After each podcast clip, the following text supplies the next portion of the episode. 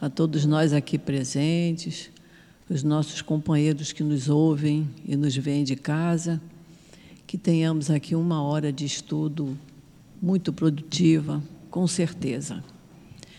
Nós sempre iniciamos com os nossos avisos, com os nossos pedidos. O primeiro aviso é que, por favor, tire a campainha do celular, desliga, bota no modo vibracol, de modo que ele não toque durante a nossa reunião.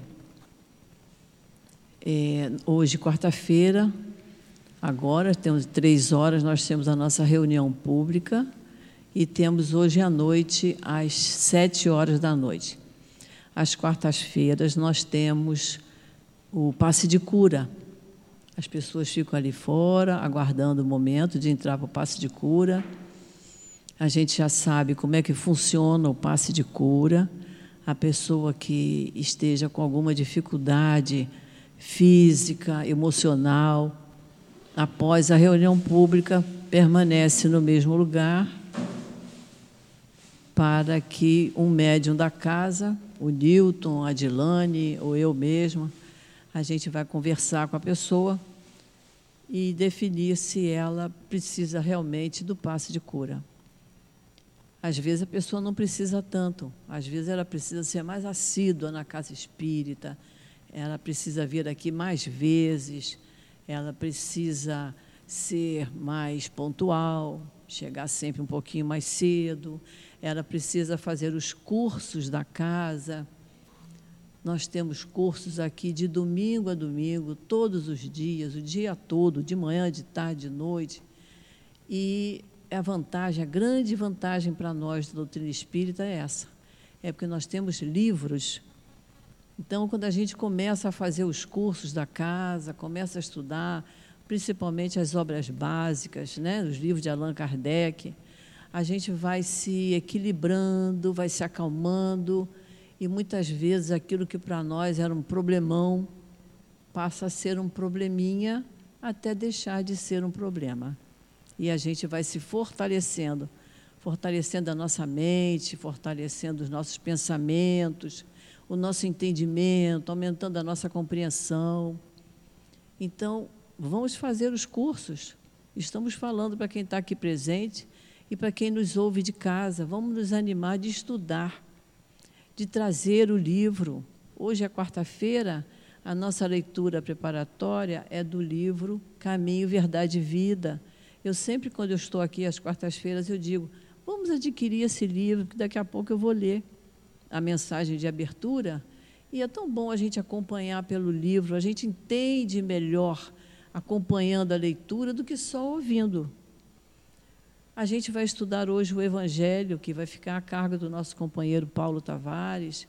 Então, sempre que a gente puder andar com o nosso livrinho debaixo do braço, na bolsa, que a gente ande com eles, porque faz muito bem a leitura do livro espírita. Ela nos instrui, nos acalma, só traz benefício para nós. Então, vamos nos inscrever. Aqui a gente entra para os cursos a qualquer época do ano. A gente não encerra tudo em dezembro, não é assim. O estudo é continuado, porque o estudo é devagar. O bom do estudo, do curso que a gente faz, é porque agora o companheiro vai nos falar de evangelho, mas a gente não pode interromper o companheiro. A palestra pública não pode ser interrompida, mas no curso a gente pode interromper, a gente pode perguntar, a gente pode dar o nosso exemplo, a gente tira dúvida. Então, é por isso que é importante a gente fazer os cursos. Nós temos cursos de, de livros de Allan Kardec, de André Luiz, de Leon Denis, de Ivone Pereira, Cair Bachuta, vários espíritos. É só a gente escolher. Mas o ideal é que a gente comece com as obras de Kardec. Nós temos livros ali, a nossa livraria funcionando ali a todo vapor, com todos os livros que a gente necessita a preços muito bons. E nós temos as nossas reuniões públicas também de sábado.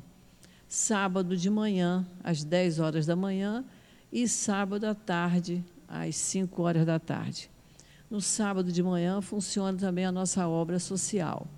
Nós estamos atendendo a cerca de 300 famílias. Então, a gente imagina 300 famílias, cada família com 5, 6, 7 pessoas, a quantas pessoas a casa está atendendo. Então, nós precisamos de muita ajuda.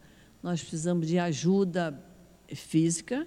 Quem tiver disponibilidade, é só chegar aqui, se apresenta para o Nilton e diz: Olha, eu quero trabalhar aqui no sábado de manhã. Eu quero fazer alguma coisa. Ou a gente também precisa muito do, do, da ajuda material, porque nós fornecemos o café da manhã e fornecemos almoço. Então, a gente tem uma listinha ali fora, lá, doe alimentos. Ali tem uma relação de alimentos que nós precisamos.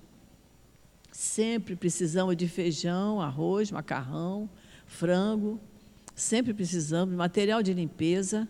Vocês vejam que o nosso chão é clarinho, tudo aqui o chão é clarinho.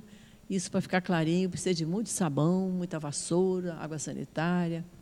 A cozinha precisa de detergente para lavar louça. Então nós temos muitos meios de colaborar. Então, não vamos nos esquecer disso, né? Estamos numa. A nossa situação, nós somos, estamos todos no mesmo pé de igualdade. Estamos todos no mesmo mundo de provas e expiações. O que nos difere apenas do pessoal que vem sábado de manhã, talvez seja a nossa vestimenta. Porque ali naquele meio tem gente que tem até um entendimento, às vezes até maior do que a nossa e que a gente fica até admirado de ver um entendimento, a compreensão. Apenas a posição social é que é diferente.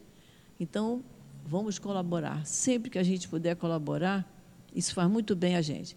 E temos aqui as nossas bolsinhas de Natal, que nós oferecemos para as crianças. Estão ali na livraria. As bolsas não estão, não tem um grande número de pedidos. A gente vai gastar cento e pouquinhos reais foi o que eu gastei.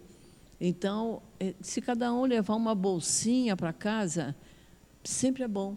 É muito bom na festa de Natal a gente sentir a alegria das crianças ao receberem a bolsa e a alegria de quem doa. Que muitas vezes aquela criança vai ser o único presente de Natal que ela vai receber. Então, é, de, é uma alegria muito grande, mútua, tanto para eles, para as crianças, para os pais, como para nós que podemos fazer a nossa parte. Então, nós vamos iniciar a nossa reunião. Nós vamos ler do livro Fonte Viva. A página de hoje é a lição número 36. O título é Heresias. E nos diz assim o apóstolo Paulo: E até importa que haja entre vós heresias, para que os que são sinceros se manifestem entre nós, entre vós. E Emmanuel nos explica essa passagem de Paulo, dizendo assim: Recebamos os hereges com simpatia, falem livremente os materialistas. Ninguém se insurja contra os que duvidam, que os descrentes possuam tribunais e vozes. Isso é justo. Paulo de Tarso escreveu esse versículo sob profunda inspiração. Os que condenam os desesperados da sorte não ajuizam sobre o amor divino com a necessária compreensão. Que dizer-se do pai que amaldiçoou o filho por haver regressado a casa enfermo e sem esperança? Quem não consegue crer em Deus está doente. Quem não consegue crer em Deus está doente. Repetindo. Nessa condição, a palavra dos desesperados é sincera, por partir de almas vazias, em gritos de socorro, por mais dissimulados que esses gritos pareçam, sob a capa brilhante dos conceitos filosóficos ou científicos do mundo. Ainda que os infelizes dessa ordem nos ataquem, seus esforços inúteis redundam a benefício de todos, possibilitando a seleção dos valores legítimos na obra iniciada. Quanto à suposta necessidade de ministrarmos fé aos negadores, esqueçamos a presunção de satisfazê-los, guardando conosco a certeza de que Deus tem muito a dar-lhes. Recebamos-los como irmãos e estejamos convictos de que o Pai fará o resto. Então vamos agora fechar os nossos olhos. Vamos pensar em Jesus. Querido Mestre Jesus, nosso irmão maior, estamos aqui, Senhor, reunidos em Teu nome para estudarmos um pouco mais do Teu Evangelho. Então nós te pedimos, Senhor, que permita que os amigos espirituais que amparam a nossa casa, que amparam esta casa de amor que nos recebe sempre de braços abertos, possam estar junto de nós, iluminando a nossa mente, ampliando o nosso entendimento, para que possamos, Senhor, tirar muito proveito de todas as lições que nos forem passadas na tarde de hoje. Então nós te pedimos, Jesus, que ampare todas as tarefas que estão sendo realizadas neste momento, que ampare a nossa reunião que ampare os, os amigos espirituais e os nossos amigos que vão nos dirigir a palavra, para que tudo saia a seu contento. Então, Senhor, em teu nome, em nome desses espíritos queridos, o nosso querido amigo altivo, Dr. Herman, Antônio de Aquino, e toda a coluna de espíritos que amparam a nossa casa, e em nome de Deus que nós pedimos permissão para iniciarmos o estudo da tarde de hoje. Graças a Deus. O estudo de hoje é do Evangelho segundo o Espiritismo, vai ficar a cargo do nosso companheiro Paulo. É o capítulo 5, Bem-aventurados os aflitos, o item 21, perda de pessoas amadas e mortes prematuras. Eu vou ler só um pedacinho para ele ter tempo de explicar esse assunto que é muito importante para todos nós. E nos diz assim o, espírito Sanson: Quando a morte vem até vossas famílias, levando sem critério algum os jovens antes dos velhos, muitas vezes dizeis: Deus não é justo, porquanto sacrifica o que é forte e cheio de vida, para conservar aqueles que viveram muitos anos plenos de decepções. Leva aqueles que são úteis e deixa os que não servem para mais nada. Parte o coração de uma mãe, privando-a da inocente criatura que fazia toda a sua alegria. Então, que Jesus abençoe o nosso companheiro.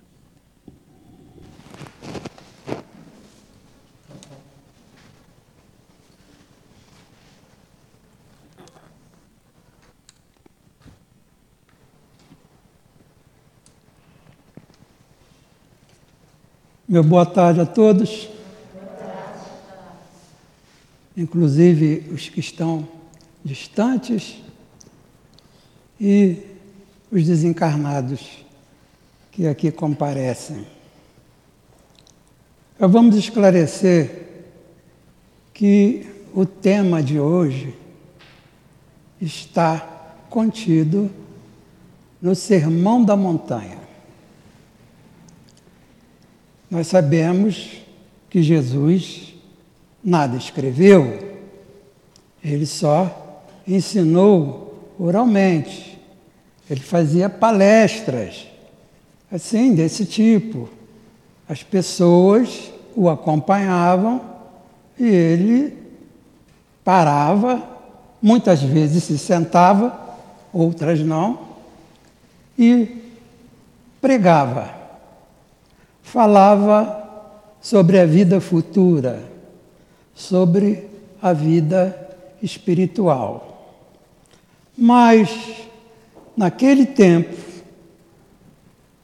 em que a humanidade estava muito atrasada, intelectual e moralmente, tanto que se acreditava que a Terra fosse o centro do universo, Jesus, claro, teve alguma dificuldade para falar sobre a vida espiritual, sobre os espíritos, sobre as reencarnações sucessivas, sobre a lei divina da evolução que faz com que tudo mude com o passar do tempo.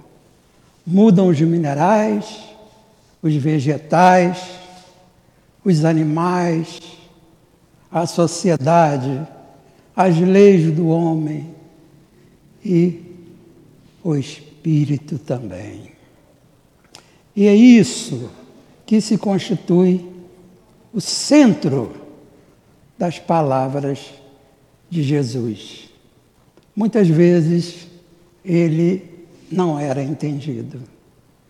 Hoje, mais de dois mil anos depois, com todos os esclarecimentos que recebemos da doutrina espírita, ainda alguns sentem dificuldade na interpretação das palavras maravilhosas de Jesus, que foram transcritas por quatro pessoas que nós chamamos evangelistas, escreveram o evangelho. Jesus não escreveu, eles escreveram. Desses quatro, dois foram discípulos de Jesus.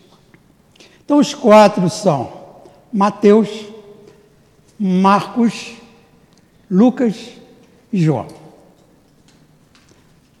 A gente vai destacar Mateus. Por quê?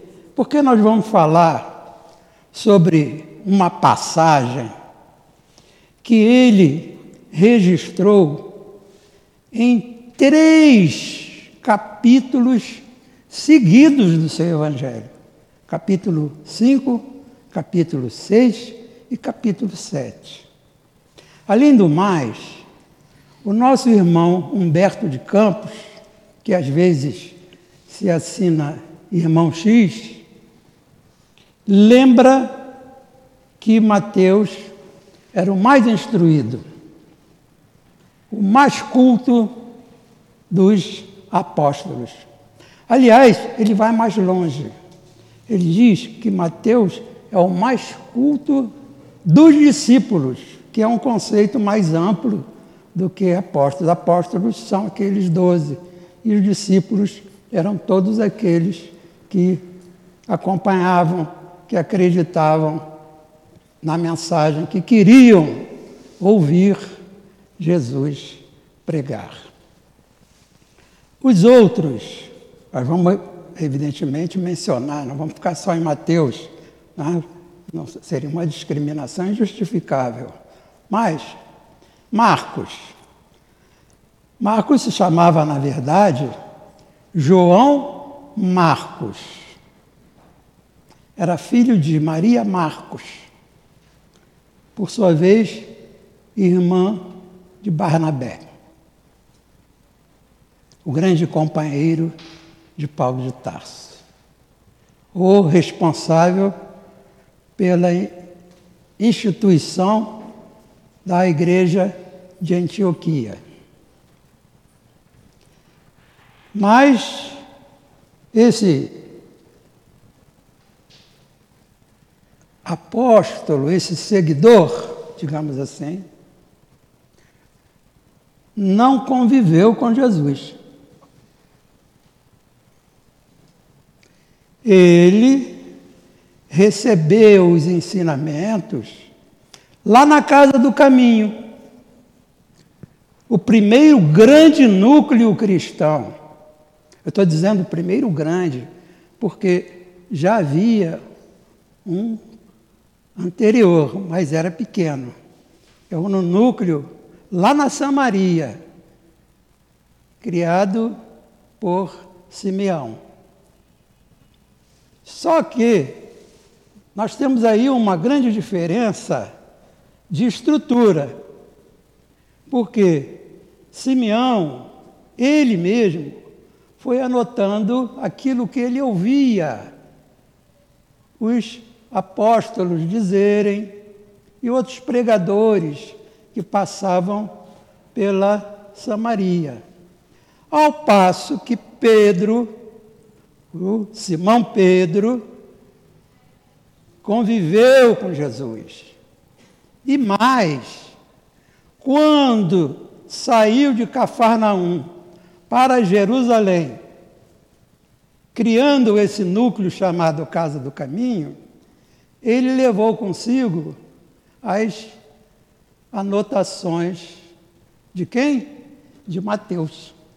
Porque Mateus era oficialmente o homem do registro. Ele era o encarregado de fazer as anotações das palavras de Jesus. Tanto que foi ele que isso palavras do nosso irmão Humberto de Campos. Foi ele que anotou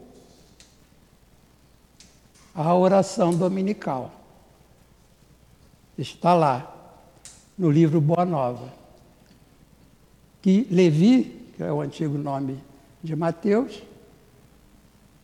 por ser o mais culto de todos, anotou aquela oração. Então, nós temos também Lucas. Lucas escreveu seu evangelho por recomendação de Paulo de Tarso e teve como base entrevistas que ele promoveu com Maria, mãe de Jesus. Então, ele não conviveu com Jesus.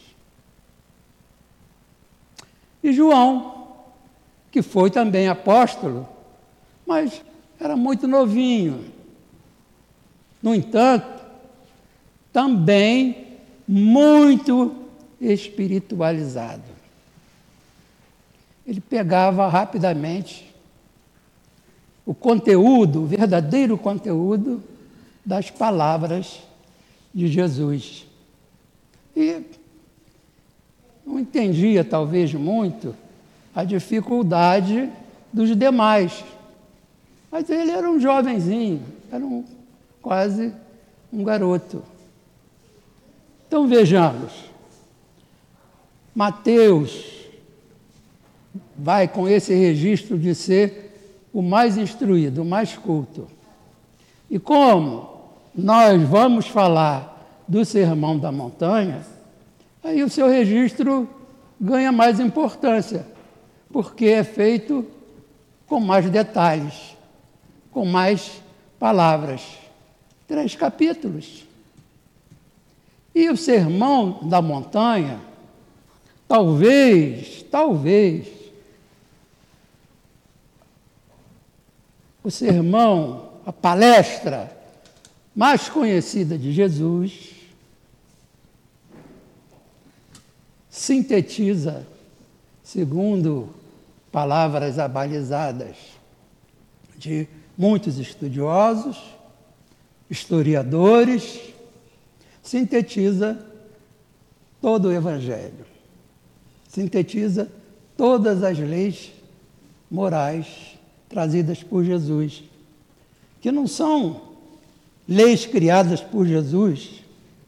Vamos lembrar, Jesus sempre afirmou que ele falava em nome do Pai, que ele era um representante, que ele trazia as mensagens que recebeu do Criador de todas as coisas, como espírito puro que era, anjo, ou nós vamos ver bem-aventurado. Porque o início do Sermão do Monte começa com o que nós chamamos de bem-aventuranças. Porque começa assim, bem-aventurado, isso porque a estrutura é sempre a mesma. Bem-aventurados aflitos, bem-aventurados que têm puro coração, e diz por que eles são bem-aventurados. Na verdade, eles não são bem-aventurados. Eles serão bem-aventurados. Então nós precisamos, para perfeito entendimento, para boa compreensão, não apenas dessa passagenzinha que vamos estudar, desse versículo, mas para a compreensão de todo o sermão da montanha. Porque compreendendo bem o sermão da montanha, eu estou compreendendo as leis morais de Deus. E aí, daí a importância de lermos com atenção, em casa, em diversos momentos, o Sermão da Montanha. Na versão de Mateus, ou, se preferirem, São Mateus. Então, um homem santo. Então, para fixar o que devemos entender pela palavra composta, um adjetivo composto, bem-aventurado, né? porque vamos procurar no singular. Plural é plural. Os dicionários vão indicar que bem-aventurado é uma pessoa muito feliz, porque venturoso, aventurado, quer dizer feliz. Bem, pode feliz é um adjetivo, bem, se referindo a um adjetivo, só pode ser um advérbio, portanto, é um advérbio de intensidade. Quer dizer, muito, muito venturoso, muito feliz. Mas não é esse o significado da doutrina espírita. Indiretamente, acaba sendo. Por quê? Ninguém é muito feliz neste mundo. Você aqui é um mundo de provas e expiações, há lugar para um pouco de felicidade, mas não para tanta felicidade assim, para extrema felicidade. Nós só vamos gozar da extrema felicidade quando atingirmos a condição de espírito puro. Ou seja, bem-aventurado. Ah, então, gente, para nós, espíritas, a palavra bem-aventurado quer dizer isso: espírito puro, espírito perfeito. Poxa, onde é que você ouviu isso? É da sua cabeça? Não, não é da minha cabeça, não. Isso está registrado por Kardec no livro dos Espíritos, na questão 170.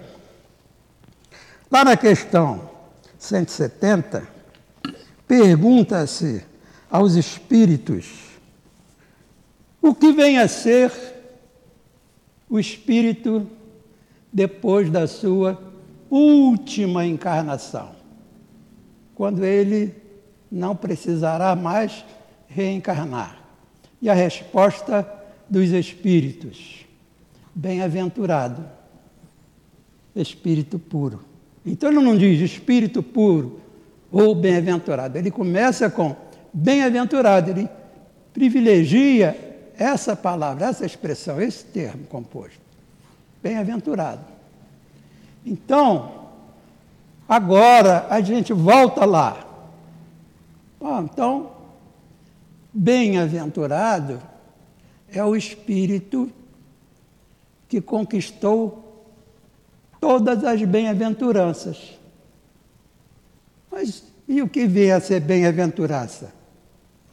Ah, as bem-aventuranças são essas virtudes que Jesus enfoca, que Jesus, sobre as quais Jesus discorre nesse seu discurso. As virtudes que nós precisamos conquistar para chegarmos à condição máxima de perfeição que podemos atingir, que é sermos semelhantes ao que era Jesus quando esteve aqui. Eu estou dizendo ao que era, porque acho que o progresso continua, já que é uma lei divina, a lei da evolução diz que com o tempo tudo evolui, então é claro que a gente conclui que o espírito, quando atinge esse grau de perfeição, ele continua evoluindo. Mas como ainda não atingimos condições para bem compreender essa matéria, nada nos é ensinado além disso. Então nós temos a impressão de que vamos, vamos estacionar aí. Para efeito do nosso conhecimento, para efeito do que interessa para a nossa evolução, vamos parar por aí. Mas não vamos imaginar que um anjo fica estacionário. Não, porque isso contraria a lei da evolução. A lei da evolução é uma lei de Deus, as leis de Deus são perfeitas, são imutáveis. Então, a gente faz essa ressalva, a fim de que não tenhamos conclusões precipitadas e erradas. Então, nós precisamos conquistar todas, as, todas aquelas bem-aventuranças. Uma delas é esta, que Mateus registra no versículo número 4 do capítulo 5 de seu Evangelho. Bem-aventurados os aflitos, porque serão consolados. Bom, se nós vivemos num mundo de provas e expiações, nós estamos dizendo que vivemos num mundo de aflições. Está aí a Covid-19 para não nos deixar mentir. Eu recolhi os dados de hoje e vi que são cerca de 21 milhões de pessoas afetadas, quer dizer, contaminadas. É muita gente. E que cerca de 600 mil pessoas já passaram para o mundo espiritual, ou seja, já desencarnaram. Também é uma quantidade muito grande de pessoas. Mas nós temos que admitir que cada um de nós é amado por alguém. Alguém nos quer bem. Alguém lamentaria a nossa morte. Então, nós somos entes amados. Não sei, pode ser por muita gente, pode ser por pouca gente, pode ser só pela mãe, pode ser pela mãe e pelo pai, mas pode ser por mais gente, pelos irmãos, pela esposa, pelo esposo, pelos amigos, pode ser uma quantidade grande, mas nunca seremos amados por todos, nem Jesus foi, nem é até hoje. Não é, infelizmente, não é. Mas, se nós temos uma pessoa querida e ela se vai, a gente sente. A gente sente. É uma perda. Não é uma viagem. Ah, foi passar o fim de semana em Teresópolis. Ah, foi. Não vou citar Brasília porque o momento não é próprio. Parece que né, pode parecer outra coisa. Mas foi passar uns dias lá em Campo de Jordão. Foi conhecer Caldas Novas, tomar banho nas águas termais. Não é isso. Por quê? Se a pessoa faz uma viagem, eu tenho a expectativa de que vai voltar. Se não acontecer um, um, um, um incidente, na maioria das vezes um acidente, a pessoa vai voltar. Então, a gente, se a pessoa é muito próxima, a gente sente, sente a falta. Ah, mas, ah, é, mas já volta. Foi ali, já volta já. Agora, quando morre, é diferente. É diferente. A gente lamenta. É uma aflição, uma perda causa essa aflição, causa um sofrimento, causa uma dor. Mas Jesus diz isso é bom. Diz que bem-aventurados sejam os aflitos. Está lá. Repetindo, bem-aventurados os aflitos, porque serão consolados. Olha lá. Vamos explicar. Os aflitos que souberem enfrentar essa situação difícil, esses vão um dia ser bem-aventurados, vão ser espírito puro, ou inversamente. Para chegarmos à condição de espírito puro, espírito perfeito, espírito bem-aventurado, é preciso passar pela prova das aflições. É preciso passar como? Como, meu amigo? Como passar pela prova das aflições? Sem se lamentar aceitar com coragem e resignação, como algo natural. Porque todos morrem, todos morremos.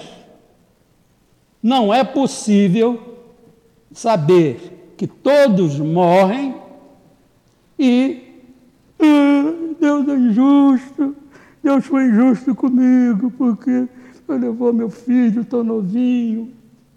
O que eu sei? O que eu sei da vida espiritual? Esse filho novinho, primeiro, ele não é, a rigor, não é nosso filho. Está emprestado. Ele está emprestado. É um espírito, mas não é um espírito novinho, não, gente. É um espírito com bastante estrada percorrida. É um espírito devedor. Com certeza, se não fosse devedor, não estava reencarnando aqui. Já estava reencarnando em outro mundo, ou talvez né, nem precisasse mais reencarnar, como Jesus, que não precisava reencarnar, só reencarnou para dar uma ajudinha àquele povo atrasado. Só para isso. Então, não cabe lamentação, porque nós não sabemos. Então, o espírito, ah, o espírito morreu novinho. Pronto, vamos ver. O que, que tem aqui de referência? Emmanuel, o espírito, ou seja, a pessoa que parte com pouca idade, é um espírito que completou as suas tarefas naquela existência. Enquanto o outro que ficou, às vezes, nem começou ainda a quitar seus débitos. Entenderam?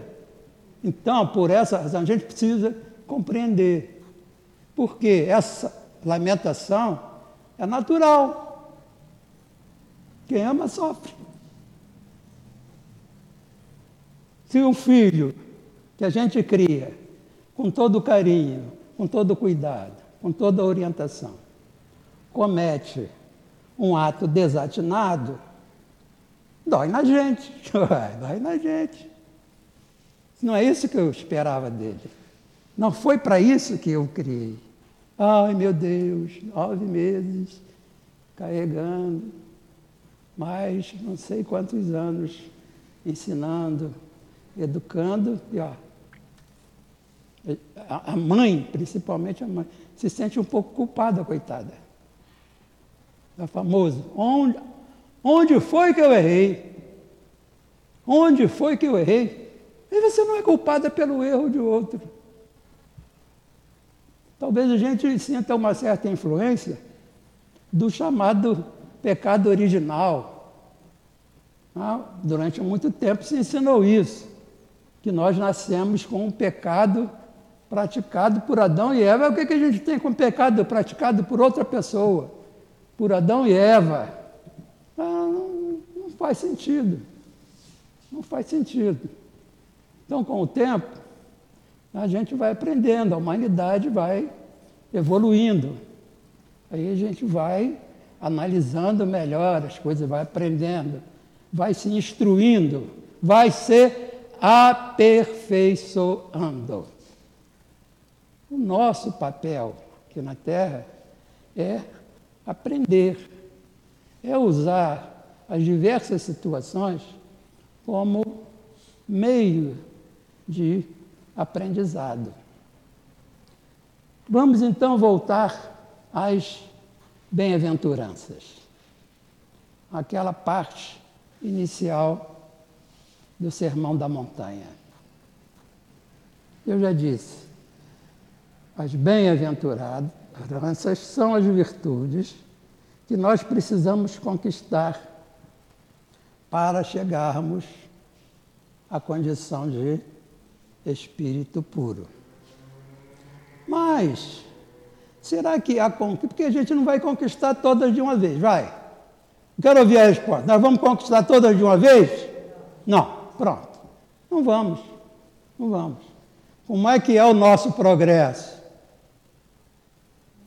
Lento, gradativo, paulatino.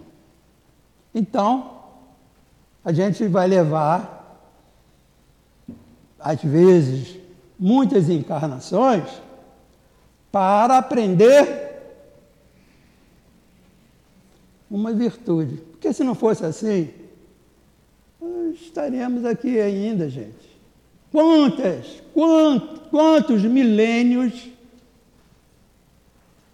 quantos séculos, quantos anos nós estamos ainda aqui na Terra marcando passo. Isso significa o quê? Nosso aprendizado está muito lento, está muito devagar. Nós precisamos conquistar mais virtudes. Mas a conquista de uma virtude muda o patamar. Olha, a gente vem, igual, igual passo de a pessoa bem idosa, bem idosa. Sou eu não. Não, eu ando, eu ando normal ainda. Ainda.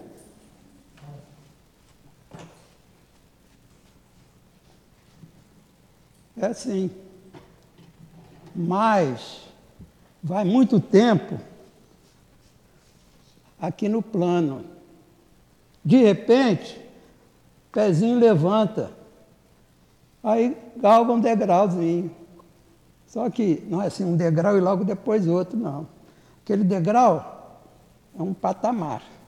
Ele vai, vai se estendendo, se estendendo, se estendendo. É, lá na frente tem outro degrau. Quem faz essa distância, que pode aumentar ou diminuir, somos nós mesmos. Nossa conduta. Nossa conduta. Se a gente adquire uma virtude dessa, já tem uma vantagem. Uma vantagem e indiretamente, é relatada por André Luiz no livro Em Nosso Lar. Quando ele está naquela aflição toda,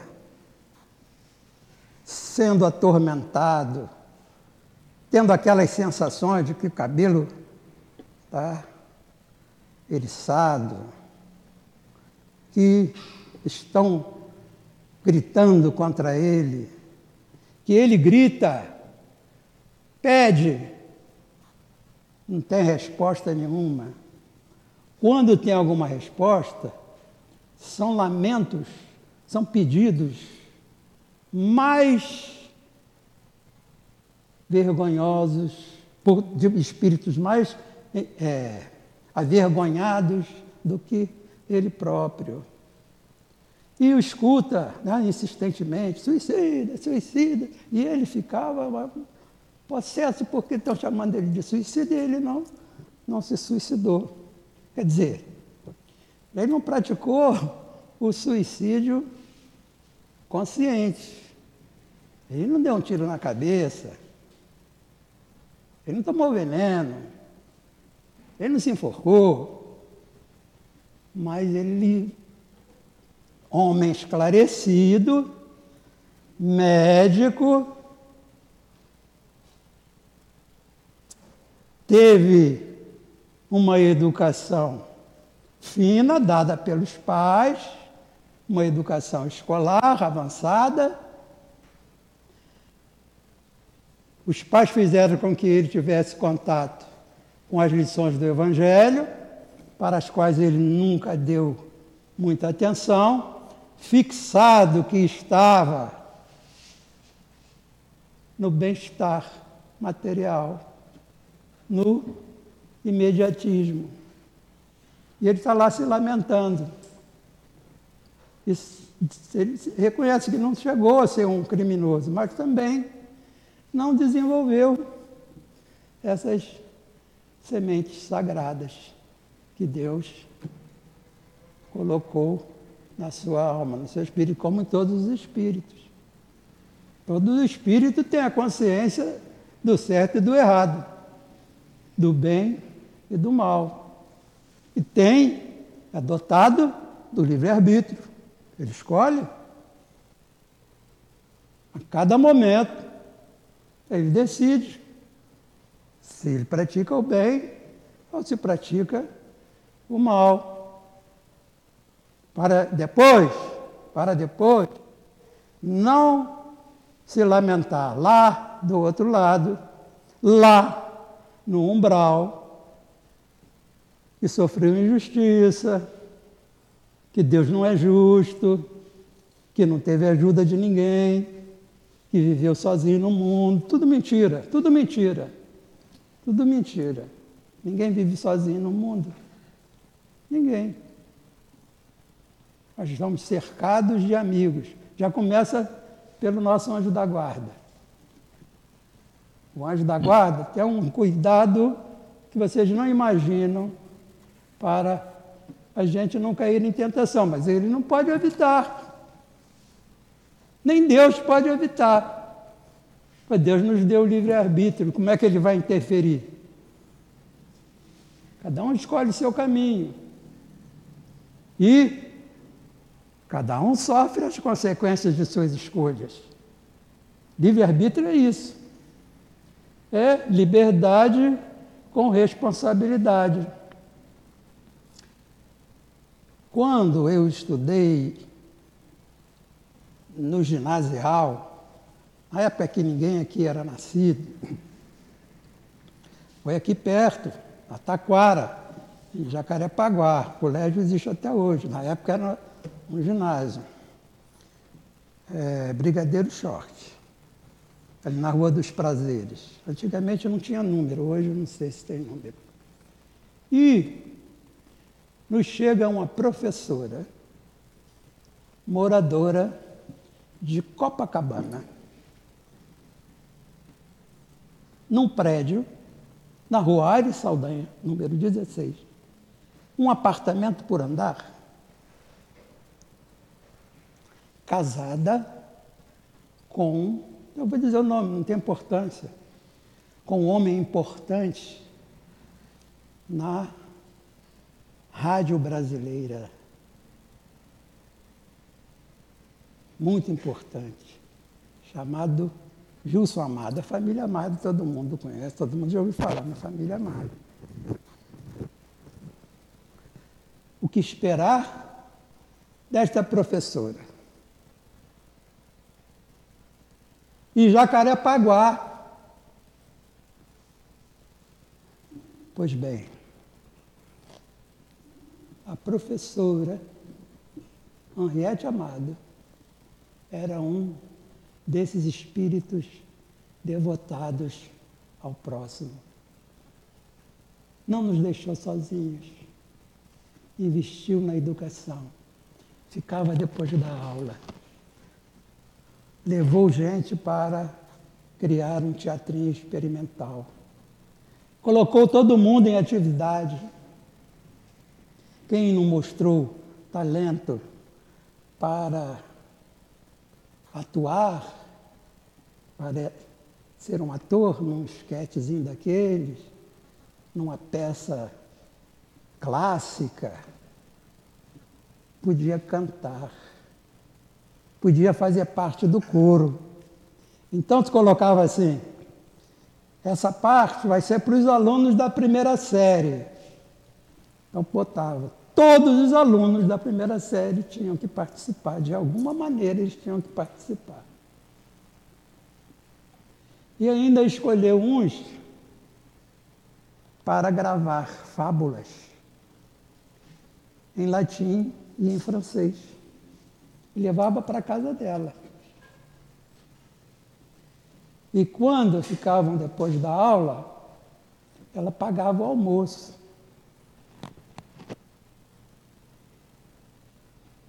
Então, é assim, nós estamos cercados, uns mais, outros menos. Mas, às vezes, nos falta na infância. Às vezes a gente perde a mãe muito cedo, né? Perde pai. A perda de ente querido é um, não é só um, um problema quanto ao que cabe a esse sofrimento, essa dor, essa aflição. Mas tem outras consequências. Tem outras consequências. A gente sente de outra maneira, a gente vai apresentar isso na nossa conduta futura. Falta aquela orientação. Se a mãe estivesse viva, ela ia controlar melhor o filho, com certeza. Claro, não pode evitar tudo, nem Deus pode, nós já dissemos. Mas, às vezes, uma orientação cala fundo no nosso coração. Todos nós, todos nós, temos lembranças dos conselhos da mamãe querida. Existia uma frase que minha mãe dizia, sempre que eu saía para namorar, eu sempre fui namorador, comecei a namorar muito cedo. Eu era sacristão, sacristão não, desculpa. Eu era coroinha e meu pároco dizia que eu nunca ia casar. Ah, você fica paquerando ali a Maria de Luz, mas você é muito namorador, porque você olha para ela, já, já olha para a prima dela, já olha para fulana, para Beltrana. E aí nós fizemos uma aposta, que se eu casasse, ele celebrava o casamento. Ele celebrou. Então minha mãe dizia assim, já está indo? Já sim, mãe. Eu estou quase pronto. Olha, não vai fazer com a irmã dos outros que você não quer que façam com as suas irmãs, tá bem? Então todos nós vamos lembrar da mamãezinha querida. Às vezes nós não tivemos essa mãezinha querida. Mas hoje nós temos uma esposa nós temos uma esposa querida. A esposa tem esse sentimento maternal dentro de si. Ela nos vê também um pouquinho como filhos. Toda mulher. Toda mulher. Qual a mulher que quer o mal para o marido? Só for um espírito tenebroso. Ninguém quer, ninguém de bem quer o mal de outra pessoa. Então, nós precisamos passar por essas provas. As provas da aflição são as mencionadas aqui. Mas se a gente for ver as bem-aventuranças, mostra muitas outras coisas. Então, nós temos que purificar o coração. Coração, porque Jesus Cristo não podia falar em espírito, não podia falar em alma. Ninguém sabia o que era isso. Ninguém tinha ensinado isso. Então ele usava a palavra coração. Aproveitando lá o que se ensinava desde muitos anos antes. Outros falavam assim, coração. Alguns, como Sócrates e Platão, às vezes falavam livremente em reencarnação, falavam em outras vidas. Lá no Antigo Testamento, nós temos algumas referências ao Espírito. Qual o Espírito que avança, qual o que fica aqui na Terra. Isso, isso é a base da nossa doutrina. Progresso. Olha lá, o que que diz? Tem aquela frase colocada lá no túmulo de Kardec. O que que diz a frase? O que que nos lembra? Que é para a gente ter presente sempre. Nascer. Se nasceu, tem que morrer. Então, ó, nascer, morrer. Para lembrar que não acaba tudo aí, que não somos partidários da encarnação única, ele acrescenta renascer. Ou, se preferir, nascer ainda, ou renascer ainda, é a mesma coisa. Nascer, morrer, renascer. Progredindo sempre. Ah. Ele fala na lei do progresso e diz que nós não podemos atingir a perfeição numa existência só. É incabível. O Evangelho é uma meta. O Evangelho é uma meta, é um conjunto de regras que nós devemos seguir, mas que não pode ser executado numa existência só. É impossível. Seria injusto que Deus exigisse isso de nós. Por isso é que está equivocado quem lamenta a morte.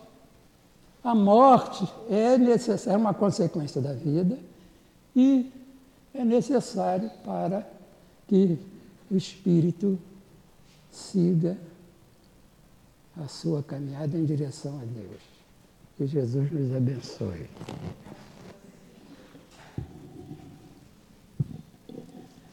Nós agradecemos ao companheiro Paulo pelas reflexões que ele trouxe para nós e vamos passar a segunda parte da nossa reunião, que é dedicada ao trabalho de passe. Nós pedimos aos médiuns que se posicionem,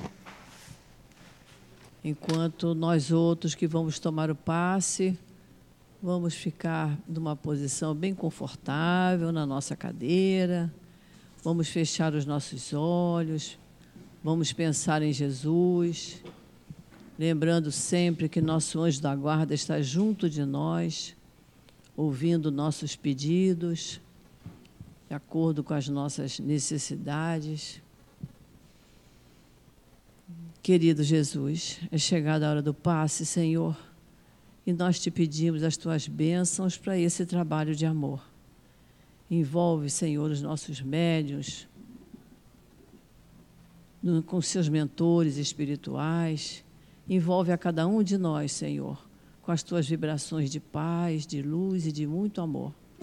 Então, Senhor, é em teu nome, em nome desses espíritos queridos, em nome de Deus, que nós realizamos o trabalho do passe. Graças a Deus.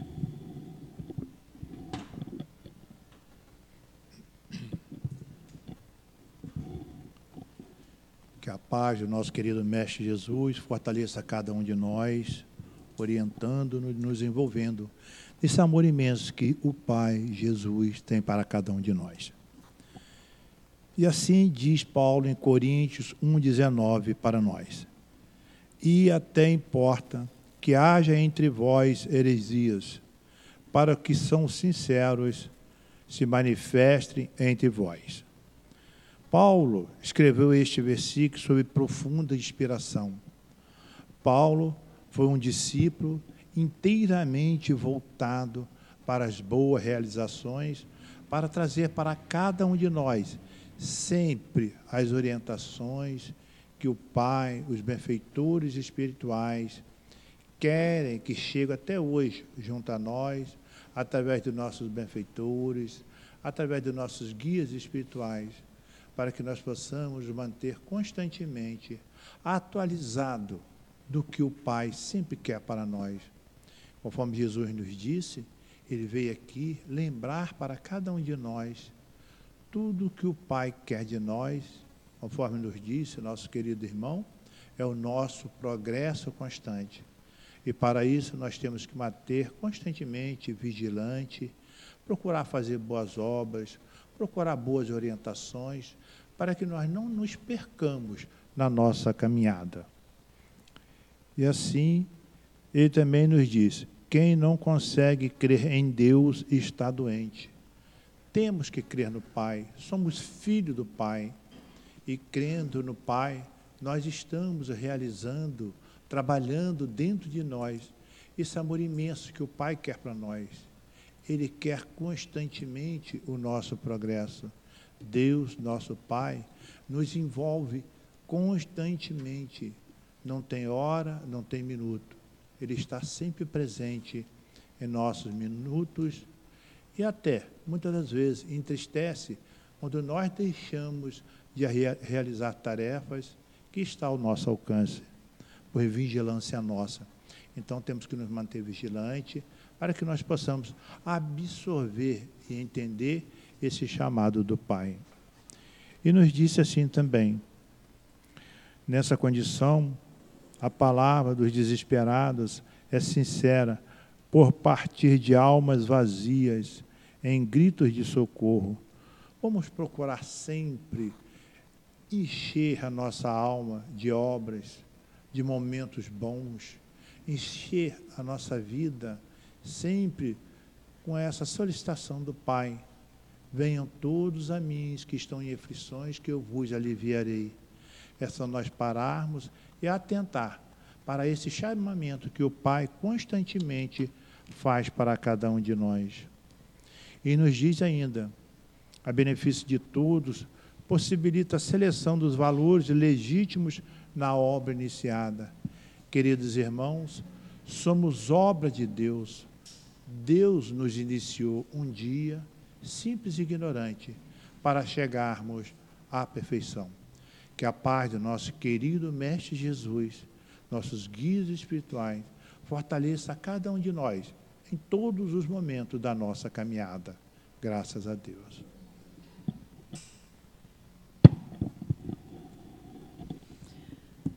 E assim, Senhor Jesus, nós só podemos agradecer por nos permitir estarmos aqui nesta tarde, refletindo em torno dos teus ensinamentos, em torno dos ensinamentos desses espíritos amigos que nos amparam sempre. Permite, Senhor, que possamos voltar aos nossos pontos de origem, amparados por nossos anjos de guarda, pelos nossos amigos espirituais. E que os companheiros que vão continuar no trabalho da casa também tenham, Senhor, o teu amor, a tua paz, a tua serenidade envolvendo a cada um. Abençoa, Senhor, a cada um de nós. E em teu nome, Jesus, em nome dos espíritos amigos que dirigem a nossa casa, em nome de Deus, que pedimos permissão para encerrarmos a nossa reunião da tarde de hoje. Graças a Deus.